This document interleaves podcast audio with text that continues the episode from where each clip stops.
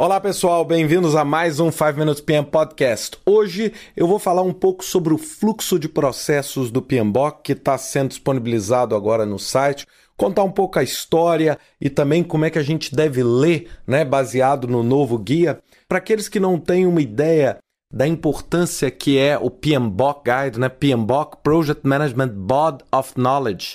É, e não Book of Knowledge, né? Muita gente confunde body como corpo, né? O conjunto é, sem dúvida nenhuma, o livro e a publicação mais popular do mundo na área de projetos. É, nós estamos falando de uma publicação com cerca de 3 milhões de cópias vendidas né, e colocadas em publicação para os membros. Está entre os top 100 livros dentro da Amazon. Então, isso já é, né, sem dúvida nenhuma, aí dentro da área, um, um marco. Está na sua quarta edição. E como todos já devem ter percebido, o, o é uma referência para que a gente faça consulta. Mas é um livro que apresenta algumas dificuldades do ponto de vista conceitual, ou seja, para você aprender, não é, sem dúvida nenhuma, a, a melhor ferramenta para você aprender o gerenciamento de projetos. Eu, inclusive, tive a oportunidade em 2002 de publicar um artigo que está também no site, falando sobre um a new approach to the PMBOK Guide, né, uma nova visão do PMBOK Guide, falando um pouquinho sobre orientação por processos. Isso tudo começou em 1998, quando eu estava estudando para a prova do PMP e estava, sem dúvida nenhuma, naquela época, um pouco embaralhado, né, embananado aí para entender o PMBOK da forma com que ele foi escrito. Então, o que, que eu comecei a fazer? Eu comecei a pegar, na época, post-it e comecei a pregar os post-its. É, comecei a pregar os post-its num papel para tentar entender como naquela época os processos se interagiam. E, se não me engano, naquela época eram 33 processos, se eu não tiver aí enganado e confundido, eram 33 processos, então eu não conseguia entender. Então eu comecei o que? A tentar fazer uma associação usando essas colagens, falando esse entra aqui, esse entra ali. E isso se tornou razoavelmente popular na terceira edição, quando eu disponibilizei isso para a comunidade e várias pessoas baixaram, né? E agora eu estou fazendo isso de novo. Né? Ou seja, a gente, com a autorização do PMI, eu consegui uma autorização para poder fazer a reprodução. E o mais interessante é que eu tentei fazer o quê? É quatro versões: português, inglês, colorido e preto e branco.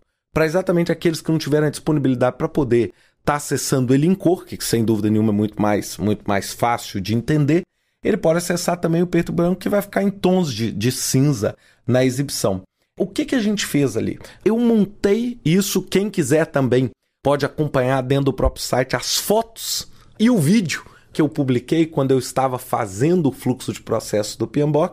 É, foi o vídeo e as fotos que eu pedi para minha assistente tirar enquanto eu estava aí fazendo aí o, né, a, pensando em como eu ia montar.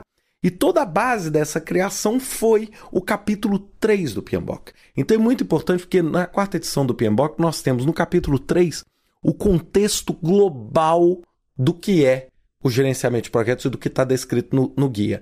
No entanto, a partir do capítulo 4, onde nós começamos a integração, nós já temos uma série de detalhes. Né? Nós temos aquele fluxo de dados que realmente é muito mais complexo. Como aquele fluxo de dados é praticamente impossível da gente conseguir colocar num tamanho razoável e que seja compreensível pelas pessoas, o que, que eu preferi?